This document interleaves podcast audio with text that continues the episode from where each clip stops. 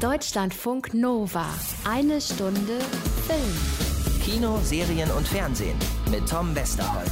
22. Dezember, Weihnachtssendung, eine Stunde Film und ich verspreche euch, dass wir euch hier nicht mit äh, Die Hard, tatsächlich Liebe oder Kevin allein zu Hause in den Schlaf langweilen werden. Das sind natürlich alles supi Weihnachtsfilme, keine Frage, die könnt ihr auch dieses Jahr wieder gucken.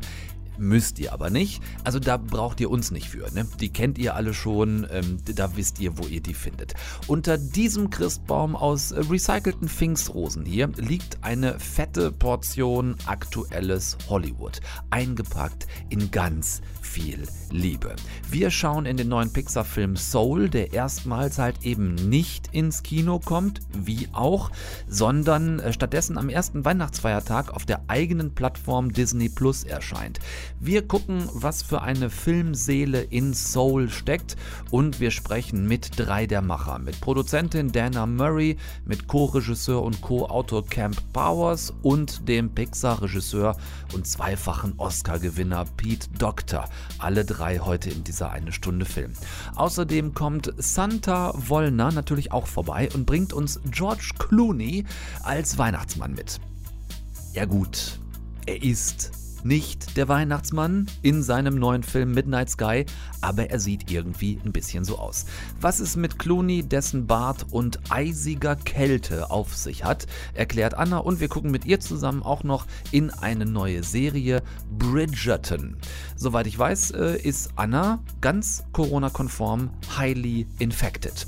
So, und äh, wer von euch gerne auch noch so ein paar Arthouse-Päckchen auspacken will, das kriegen wir auch hin. Super Tipp kam von euch. Das Arte Kino Festival steht vor der Abstimmung des Publikumspreises und ihr könnt online mit abstimmen. Was, wie, wann, wo genau, später. Noch ähm, irgendwas zu beachten für die 2020 Edition der Eine Stunde Film Weihnachtssendung? Besorg dir einen Anzug. Einen guten Anzug. Sei heute Abend da. Dann sehen wir, was du kannst. Deutschlandfunk Nova. Eine Stunde Film. Hier im Davorseits erhalten alle Seelen ihre individuelle Persönlichkeit, bevor sie auf die Erde kommen. Mentoren wie ich helfen ihnen auf der Suche nach ihrer Berufung. Aber das Problem ist, ich durfte gar nicht hier sein. Heute sollte der beste Tag meines Lebens werden. Sei heute Abend da. Erste Show um sieben. Ja! Der Gig, ich hab ihn! Mit Dorothea Williams ist das so fast! Hast du sie noch alle? Oh, oh, Entschuldigung!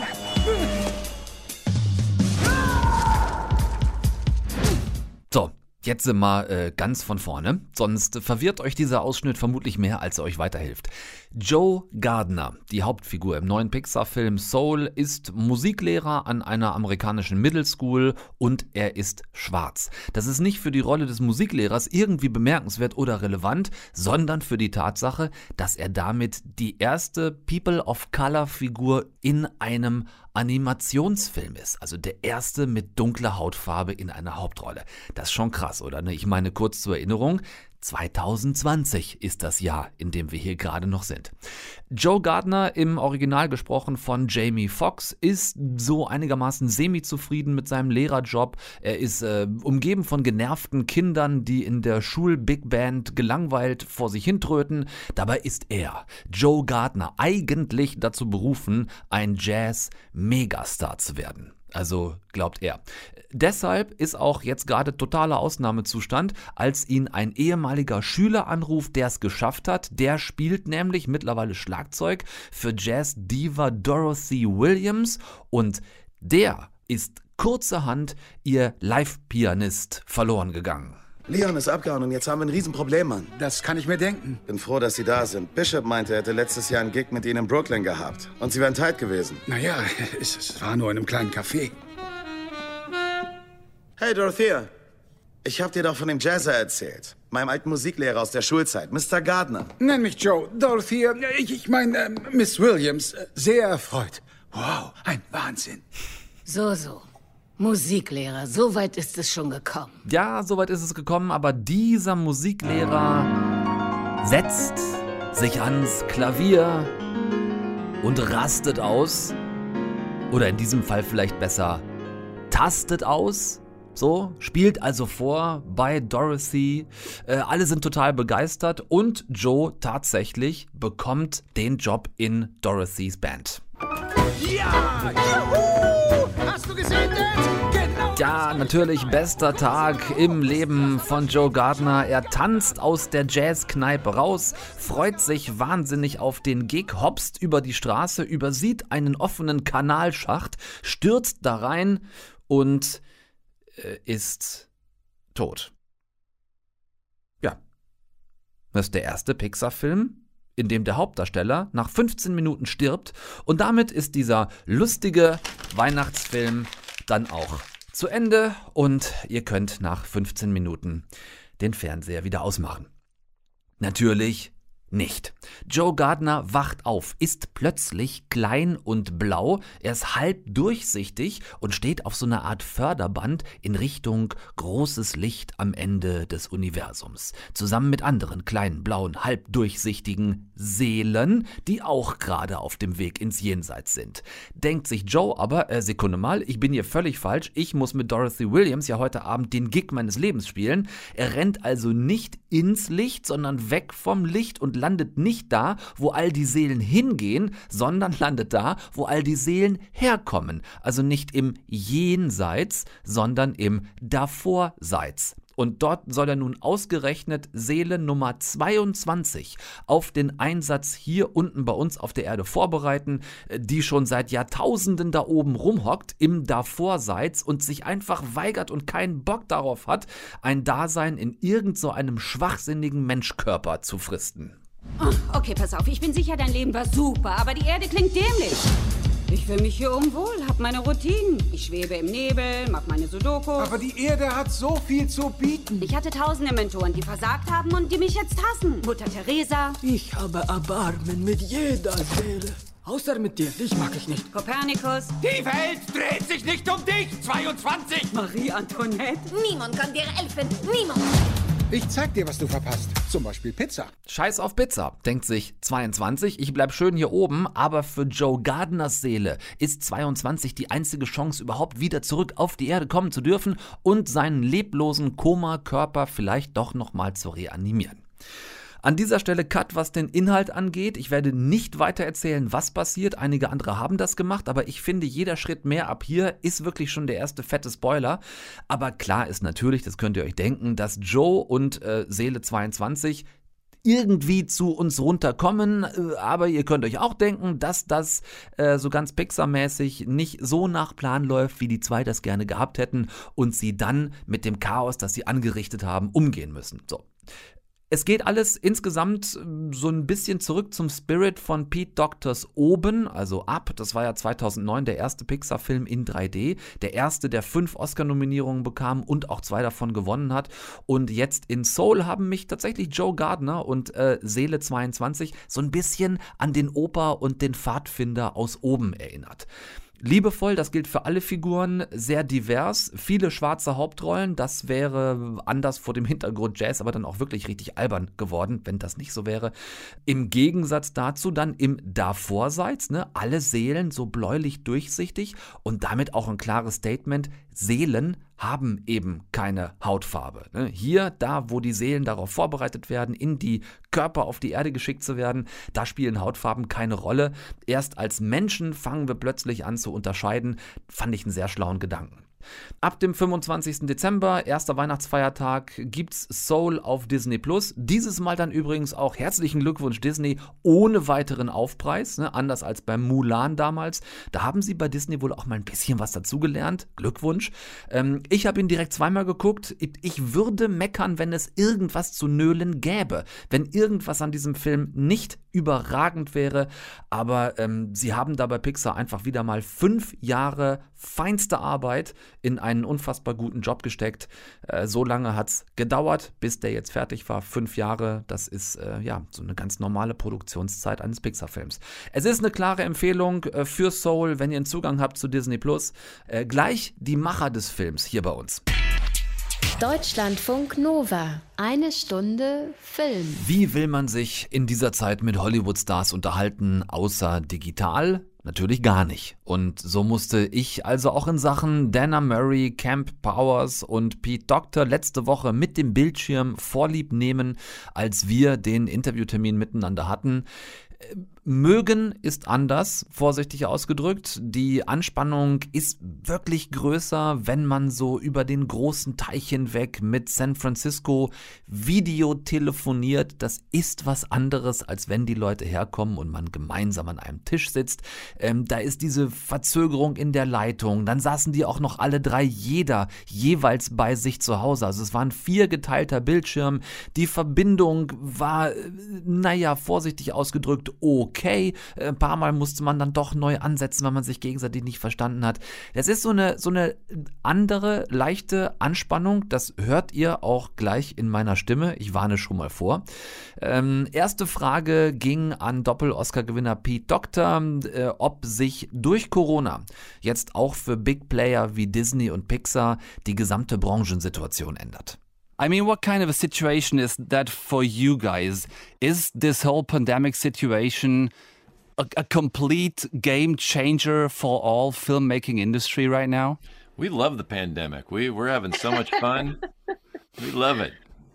No, but we are we are lucky to be able to continue to work. I know a lot of people are not able to do that at all. And within animation, you know, we're kind of all loner nerds anyway. So um, whether we're doing that it's much better though together. You know, you, we were just talking about like all the things you miss out on, chance uh, interactions in the hallway, or seeing what someone else is doing, and then being able to, uh, you know, use that in the film. There's all sorts of stuff that we're missing. So it's kind of miraculous that we are still going. We're still able to do movies. Um, the upcoming ones are, are going on. The other projects, we have like eight other projects going on at Pixar that are all chugging ahead forward. We were fortunate on this film to have finished most of it except for like the last seven weeks. Yeah, it's it's a crazy idea that I've been at your place in Emeryville at the very beginning of this year in January for Onward. I've been at your place and ah. it was like really really nice to be there. And now it's so out of reach to to go and travel and do these things. Um, Pete, for you it's a welcome back. We've been talking about Inside Out five years ago. It's already been five years ago. Rose up. And uh, welcoming Dana Murray and Cam Powers also to the show. it is the first Pixar movie with a black lead, with mostly main black characters. I'd say about time, right? Absolutely about time. I mean, whether this is good or bad, we didn't set out to do the film for that reason. We we kind of grew into it. It it came from a very personal story for me. Um, but then once we settled in on our main character being a musician who plays jazz, one of our consultants said, you know, you could probably more accurately call jazz black improvisational music. Um, that's really the roots uh, of it, and uh, and we felt like the right thing to do here would be to make our character African American, uh, reflective of the art form. And to do that, we needed a lot of help because uh, you know we were getting better, but animation is still pretty homogenous and um, um, so that's where we really leaned heavily on folks like Kemp, who originally came in as a writer, but just started to contribute so much outside of that as well. Came on, uh, kind of got demoted down to co-director and even if it wasn't maybe a topic right from the beginning, you made a point out of it during the development of the story because um, a thing that we learn very quickly um, in Soul is that skin color doesn't exist in the before and the afterlife. So it's only what we make out of it. Yeah, that's what our thought was. Like, we're all the same inside. We're all going through the same struggles, the same uh, uh, elation and joys and pain and so on. Obviously, there are differences uh, culturally where we've been raised and so on. But what we tried to do in the film is to say everybody, all those new souls are pretty much the same. In fact, they even their eye color is purple, which is a color, of course, a color that doesn't exist on earth. And then once you live, you're changed. You're, you're and I believe this. Your soul is formed and and changed by the way you live on earth. And so, uh, the souls who come back, who are teaching the new souls, that you could see kind of who they were, little indications of what they were, what their life was like. With uh, with Dana and and Pete uh, Camp, you had two guys at your side who are very experienced in the in the Pixar business, in the animation movie business, who already worked together on Inside Out and also on Up. Was it all all easy for you to fit in? Well, fitting in, I think, was fairly easy, but the work is hard as hell. So I like that's the. I don't want to make it seem like, oh wow, this is just a vacation. It's this is the this is the hardest um, job job I've ever done. But but I, I believe that I that I fit in. I mean, I, I believe I have a lot of experience in the business of storytelling, and um, that's really what making this film is about. Uh, what making any Pixar film is about is having a voice and being a, a storyteller. Um, and I believe that my skills, you know, kind of fit nicely as a piece of the the puzzle in, in helping get this film across the finish line. Absolutely, they did. And and in, in addition, Kemp's a really fast study. I think every time you take on a new art form, like from you know stage play to movies to animation, there are different requirements for it, and he picked that stuff up really fast. Plus, he's a very collaborative guy, uh, which we all have to be in this business. Deutschlandfunk Nova. Eine Stunde Film. Letzten Dienstag, am 15. Dezember, gab es die Chance auf Videotelefonat mit Pixar-Produzentin, Autor und Regisseur Dana Murray, Camp Powers und Pete Doctor äh, über eben den diese Woche startenden neuen Film Soul zu sprechen. Den ersten Teil davon habt ihr gerade eben gehört. Weiter ging es im zweiten Teil mit der Frage an die drei nach den vielen Details. Ich habe das ja eben in der Filmkritik schon rausgestellt, dass Pixar vor allem immer wieder dort punktet. Diese fast beiläufigen, aber so viel ausmachenden äh, kleinen Easter Eggs in der Story. Wenn zum Beispiel die NBA-Mannschaft der New York Knicks, äh, quasi das Schalke 04 äh, der US-Basketballer, mal wieder eine Meisterschaft vergeigt und es dann so, so ganz kurze, kleine, bissige Häppchen gibt ähm, und dann rauskommt, dass ganz einfach Seele 22 ne, schön die Finger im Spiel hatte. Ähm, also all die kleinen Ecken und Kanten, auch der Charaktere, äh, die sie dann am Ende so lebendig wirken lassen, ähm, darüber haben wir natürlich auch gesprochen. What's not really new for us is that Pixar makes fabulous movies. You guys doing this for so many years now, but you are still surprising us with all the little details that you put in again and again and again. Like what what Terry does in the movie, what Terry is able to do in the movie. And then you come up with not only Jamie Foxx and Tina Fey, but then there is a Graham Norton and there is a Questlove filling those characters in the movies with their voices. Maybe you could elaborate a little bit on that, how you how you still manage to put these these details in the movies that um, besides the high quality still surprise us. Well, thank you. That's great to hear. Oh, Go ahead. It, the, no, I was going to say um, it's funny because we we spend so much time talking about these characters and building up their backstories and where they're from and what they do, and and, and most of that doesn't even show up in the movie. But I think, but I think it does, and you can tell that these characters are rich and have depth because of all the time we spend talking about them, even though it's not even a part of the story. Like talking about the the barber, you know, it's like we know all about his life yet that doesn't only a little bit shows up in the film you know? Yeah that's true. And what i liked was the idea um, that the soul explores what the brain knows. The soul explores what the brain knows. Yeah if you step outside yourself and take maybe maybe a little more distanced look onto yourself I think um, Inside Out was about looking inside and questioning why do we have emotions, what's going on, what's the purpose. This film was more like looking outward and saying, how do I fit into the world and the universe? You know, what's going on? Uh, and that was the intention there.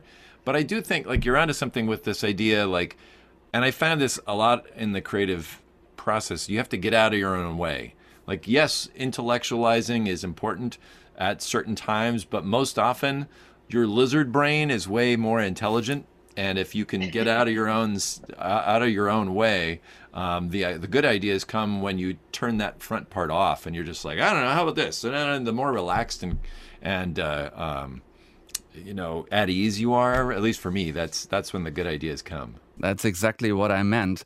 In the movie, there is this this word going around again and again, like this jazzing thing. And I was wondering, with what have you guys been jazzing lately? Jazzing is what our uh, secondary character calls is looking at like living improvisationally, you know, just kind of responding to things. And uh, and the uh, the main character is like jazzing is not a word, okay? Just stop with the jazzing. Uh, but uh, I don't know that I've been doing very much jazzing lately. It's pretty much like you wake up, you go one place, you talk on Zoom, you go, you know, it's the it's a small world right now. I think with the release of this film, we did a lot of jazzing because it was every day. It was like release date, no, what, you know. So oh, I'd true. say the last seven months of figuring out how the film was going to get out there was jazzing. That's very much true. I, I think you guys did a lot of jazzing with uh, getting Picasso to do all the Jerry's. Mm. Yeah, we love both him and and uh, um, uh, uh, you know Alexander Calder. Those those were big inspirations, as well as a bunch of Nordic like modernist sculpture we looked at, um, and we wanted this sense of simplicity but elegance, something that uh, would not be human. So uh, it, yeah, yeah, we we have a lot of great reference.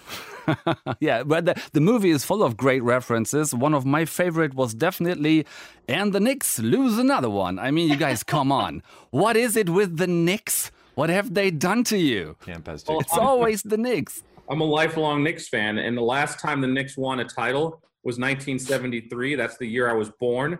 So I've managed to live my entire life without realizing a Knicks championship. So this provided a great opportunity to ex- explain exactly why they've been so futile for the past 47 years. But now that fantastic.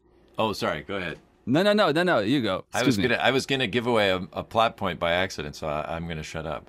yeah, better. You better do, Pete. Okay. Well, guys, you've done an excellent job one more time. Uh, you can't eat dreams for breakfast, is it said in the movie, but you can see a dream on screen. Um, Soul is coming to Disney Plus for Christmas. Thank you so very much, Dana Murray, Cam Powers, and Pete Doctor for your visit in our little show. Uh, all the best, and hopefully we can see each other soon again in real life. God damn it. That would be fantastic. Thank you very much for having us. Yeah, thanks, Tom. That's a good slogan. Can we use that for the poster? You can't eat dreams for breakfast, but you can have it see a dream on the screen. That's cool. Deutschlandfunk Nova. Eine Stunde Film. Anna? Tom? Ich folge ja auf Instagram Howard Stern, ne?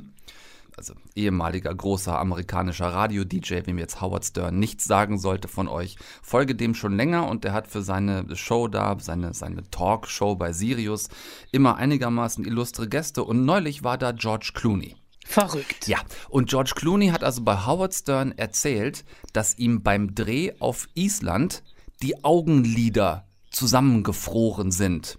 Jetzt frage ich dich, hat das irgendwas damit zu tun, dass George Clooney bei diesem Film Midnight Sky, den er da gedreht hat, so langsam und so selten geblinzelt hat, dass du unter anderem deshalb auf dem Sofa eingeschlafen bist? Äh, könnte durchaus sein. Also George Clooney sind die Augenlider zugefroren, mir sind die Augenlider zugefallen. äh, es ist eine schöne Verbindung oder eine schöne Gemeinsamkeit, die George Clooney und ich da haben, Ja. wobei ich sehr froh bin, dass es bei mir im Wohnzimmer beim Gucken des Films ein bisschen wärmer war als bei den Dreharbeiten in Island. Aber ja, in The Midnight Sky ist es schweinekalt, denn, also es ist nicht nur kalt im Sinne von den Temperaturen, es ist auch emotional kalt, Mhm. weil, Achtung, George Clooney ist ganz alleine. Ether, komm, hier ist das Barbo-Observatorium. Könnt ihr mich empfangen? Ist da draußen irgendjemand? Ja, ist da draußen irgendjemand? Da draußen ist irgendjemand. Da draußen ist George Clooney in der Rolle, äh, die er in The Midnight Sky spielt. Am Anfang auch noch mit offenen Augen, äh, die nicht zugefroren sind. Er ist allein auf der Erde in einer Situation, die wir eigentlich ganz gut kennen. Er ist nämlich mitten in der Postapokalypse. Mhm. Und so fühlt sich das ja draußen auch gerade an. Nur, dass er allein in einer Forschungsstation sitzt, richtig schön mit Vollbart. Und er ist ein Gutmensch. Also es, es ist irgendwie, ich glaube, 2040, 2050 so um den Dreh, also in der nahen Zukunft, Zukunft äh, nach Pandemie 487 wahrscheinlich. Mhm. Und er will jemanden warnen, denn ähm, die, die, die Erdbevölkerung, die meisten sind tot. Und es gibt aber ein paar Menschen, die auf dem Rückweg zur Erde sind, nämlich die Äther, ein Raumschiff. Und dieses Raumschiff, diese Raum äh, will er warnen, dass die doch bitte nicht zurück auf die Erde kommen, weil da ist halt nichts mehr. Allerdings findet er dann doch noch etwas, nämlich ein Mädchen, was sich ähm, nach der, während der Evakuierung dieser äh, Forschungsstation versteckt hat äh, und nicht mit evakuiert wurde und sich mit George Clooney anfreundet. Und die beiden beschließen dann irgendwann, weil das Signal, also dieses Funksignal zur Äther, nicht so gut ist, versuchen die, ähm, die Forschungsstation zu wechseln, weil in der Nähe, also so ein paar hundert Kilometer weiter, noch eine andere Forschungsstation ist und das Funksignal dort ein besseres sein könnte. Und es ist dann also ein Ritt durch die kalten Gefilde Mhm. in Island gedreht. Mhm.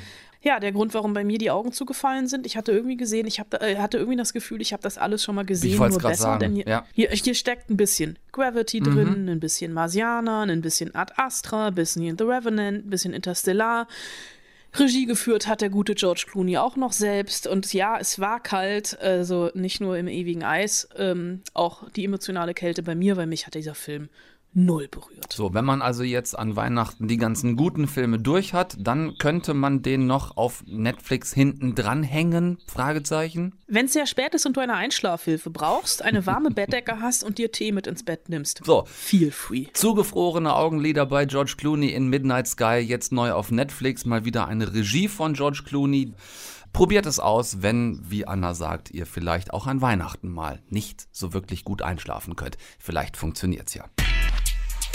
Deutschlandfunk Nova. Eine Stunde Film. Wenn Anna Wollner beim Gucken von Serien oder Filmen die Augen zufallen, heißt das in der Regel nichts so wahnsinnig Gutes, weil ich weiß, Anna, du bist grundsätzlich eigentlich einigermaßen hart im Nehmen und, und bingst dich auch durchaus schon mal durch etwas hindurch ähm, und hast jetzt noch was mitgebracht. Da ist dir das aber gar nicht so wahnsinnig schwer gefallen, wenn ich dich richtig verstanden habe.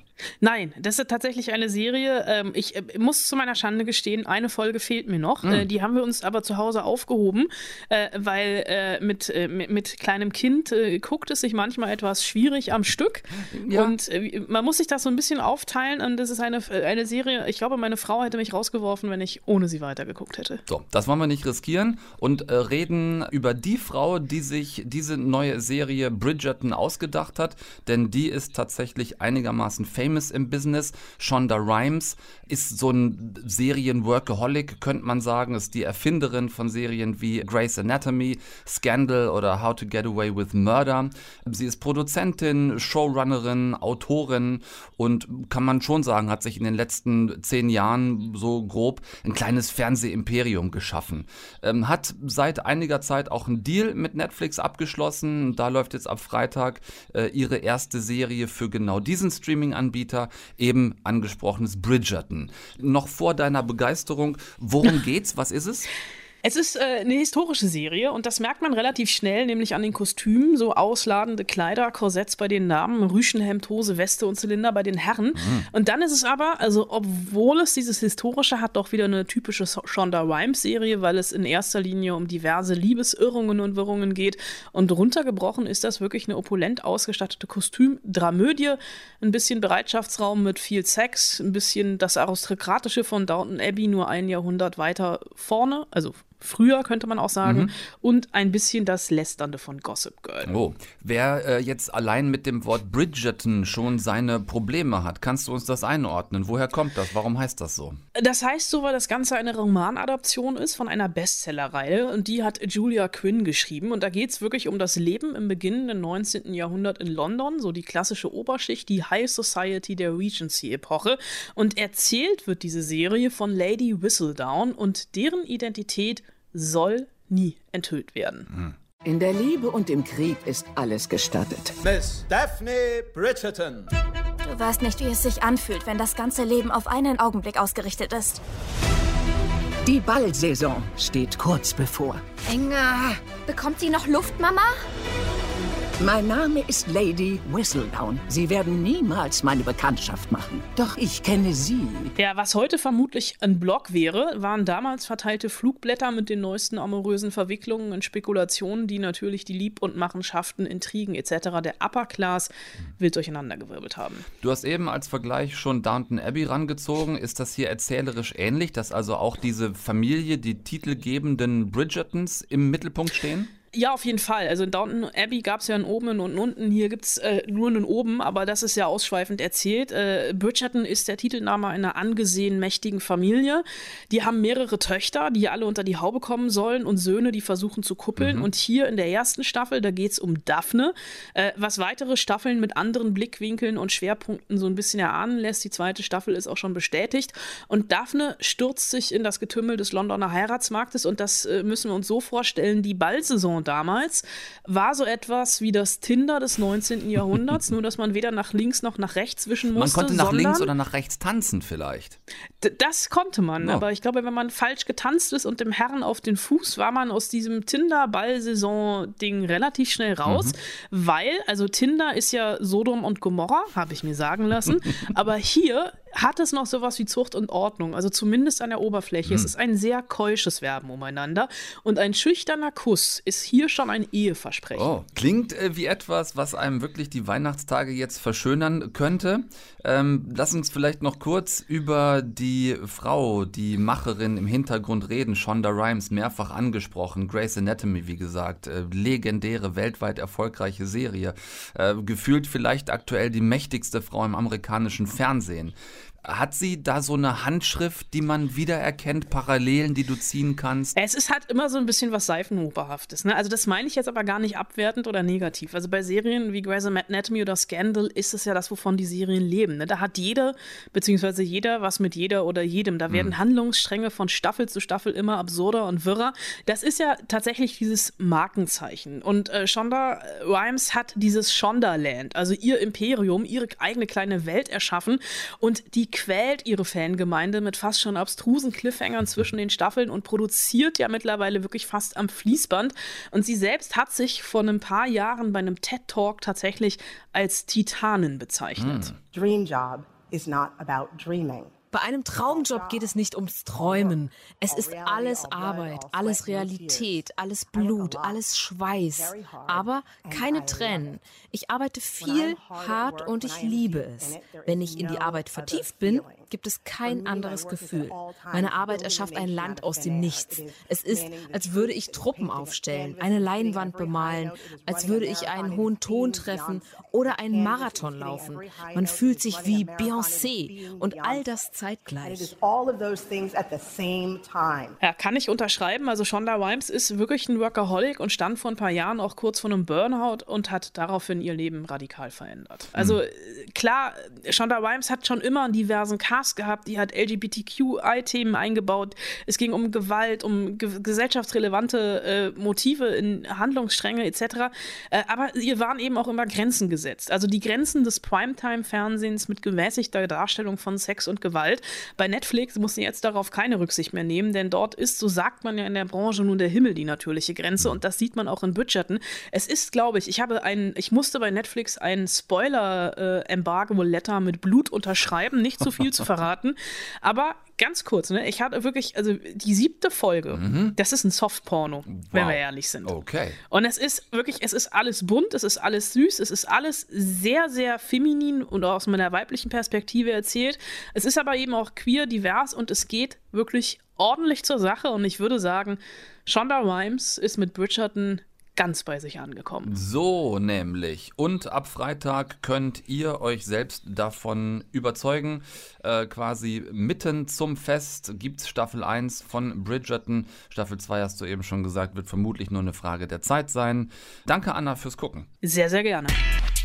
Deutschlandfunk Nova. Eine Stunde Film. So, hier, äh, aufgepasst. Nachricht von euch. Ja, kam über Instagram von Jasmin. Vielen Dank dafür. Sie schreibt, Hi Tom, ich wollte dich aufmerksam machen auf den Publikumspreis des Europäischen Filmfestivals. Bei artekino.de kann man noch bis zum 31. Dezember 10 Filme gratis ansehen und über den Publikumspreis abstimmen. Dazu gibt's Bonusmaterial, in dem die Regisseure ein bisschen über die Entstehungsgeschichte etc. der Filme reden. Ich habe bereits Full Contact gesehen, schreibt sie. Der Film thematisiert auf sehr künstlerische und nachdenkliche Art und Weise die Traumata von Drohnenpiloten, die nur von einem Bildschirm sitzen und sehr weit weg vom eigentlichen Geschehen Menschen töten. Sehr interessant und sehr nah an der Realität, was solche Menschen durchmachen und wie sie sich mit ihrer eigenen Schuld konfrontieren. Gerne auch mehr Empfehlungen aus den Mediatheken der öffentlich-rechtlichen Sender.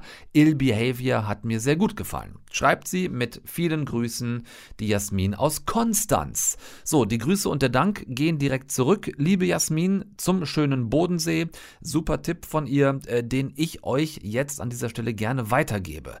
Artekino.de ist die Adresse Artekino in einem Wort. Da kommt ihr direkt zu diesen zehn europäischen Filmen, die um den Publikumspreis antreten. Die Jury sind letzten Endes wir alle. Also ihr könnt euch die Filme angucken und könnt dann selbst mit abstimmen. Wie erwähnt, noch bis Silvester habt ihr Zeit dazu.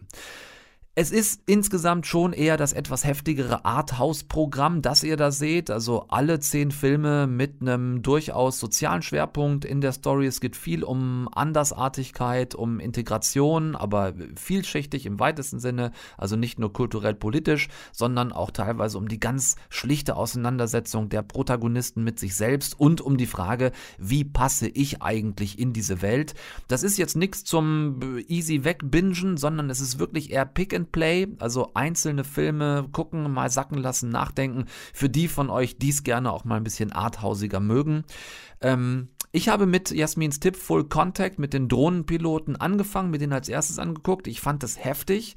Empfehlung von mir, die ich noch draufpacken würde, Love Me Tender, auch einer der zehn Filme über eine junge Frau mit Angststörungen, die es eh schon in vielen Lebenssituationen nicht so ganz leicht hat, sich zurechtzufinden, der dann erst die Mutter stirbt und dann der Vater abhaut. Das klingt jetzt äh, zum Ausklang einer Weihnachtssendung vielleicht ein bisschen depressiver, als es wirklich ist, denn diese junge Protagonistin zieht sich nicht etwa völlig zurück in der Reaktion, sondern sagt sich, okay, dann muss ich jetzt wohl aus meiner Komfortzone raus und das passiert hier äh, in einer Verschmelzung von Realismus auf der einen und Fantasy auf der anderen Seite, das fand ich sehr cool gemacht. Also, artekino.de mit satten 10 Filmen online für euch, äh, wirklich free to stream. Dazu äh, Midnight Sky mit George Clooney und Soul, neuer Pixar-Film, ähm, als jetzt auch noch neue Filme auf Netflix und Disney Plus. Und in Sachen Serie noch das von Anna abgelobte Bridgerton obendrauf. Also es sollte für die Feiertage erstmal reichen. Nächsten Dienstag Anna und ich mit dem Jahresrückblick 2020. Wenig Kino, das wird kaum jemanden wundern, aber genug andere Film- und Serien-Highlights, die ihr zum Jahreswechsel 2021 dann auch nochmal nachholen könnt. Für heute war's das. Äh, Tom Westerholt raus. Ich wünsche euch trotz Corona wirklich schöne Weihnachten. Macht das Beste draus. Ich kann dieses Jahr auch nicht mit der ganzen Familie zusammen sein, wie ich es gerne gehabt hätte. Lasst uns bitte trotzdem weiter alle gut auf uns aufpassen und es nicht ausgerechnet jetzt zwischen den Jahren irgendwie leichtsinnig übertreiben. Das ist mein Weihnachtswunsch an euch. Auch an Weihnachten gilt, guckt nichts, was ich nie auch gucken würde. Und ja, die Hard ist erlaubt und wer Kevin allein zu Hause gucken möchte, ist auch erlaubt und Liebe braucht keine Ferien ist auch erlaubt und ähm, Love Actually ist auch erlaubt. Ähm, ihr dürft es alles gucken. Äh, nächsten Dienstag, 29.12. hören wir uns wieder mit den Film- und Serientipps des Jahres. Gut gehen lassen bis dahin, gesund bleiben bis dahin. Tschüss zusammen. Deutschlandfunk Nova. Eine Stunde Film. Jeden Dienstag um 20 Uhr. Mehr auf deutschlandfunknova.de.